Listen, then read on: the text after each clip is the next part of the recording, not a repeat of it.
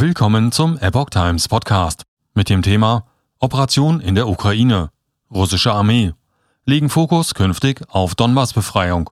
Ein Artikel von Epoch Times vom 25. März 2022. Die russische Armee will sich beim Krieg in der Ukraine offenbar auf den Donbass konzentrieren.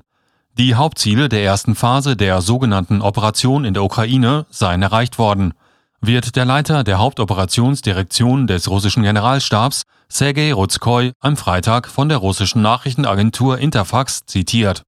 Das Kampfpotenzial der Streitkräfte der Ukraine wurde erheblich reduziert, was es, wie ich noch einmal betone, ermöglicht, sich auf die Hauptanstrengungen zur Erreichung des Hauptziels der Befreiung des Donbass zu konzentrieren, sagte Ruzkoi demnach.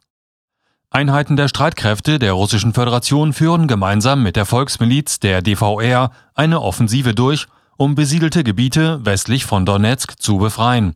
So der Generalstabsvertreter.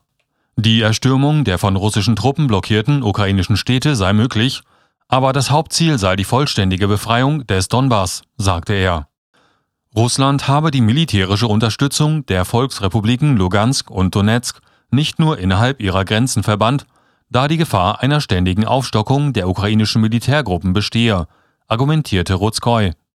Es gab zwei Möglichkeiten. Die erste bestand darin, die Aktionen nur auf das Territorium der DVR und der LVR innerhalb der Verwaltungsgrenzen der Gebiete Donetsk und Luhansk zu beschränken, was in den Verfassungen der Republiken festgelegt ist.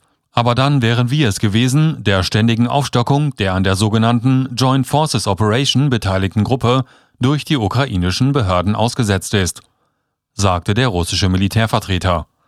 Deshalb wurde die zweite Operation gewählt, die Aktionen auf dem gesamten Territorium der Ukraine vorsieht, mit Veranstaltungen zu ihrer Entmilitarisierung und Entnazifizierung, sagte er. Und weiter. Der Verlauf der Operation hat bestätigt, dass diese Entscheidung richtig war.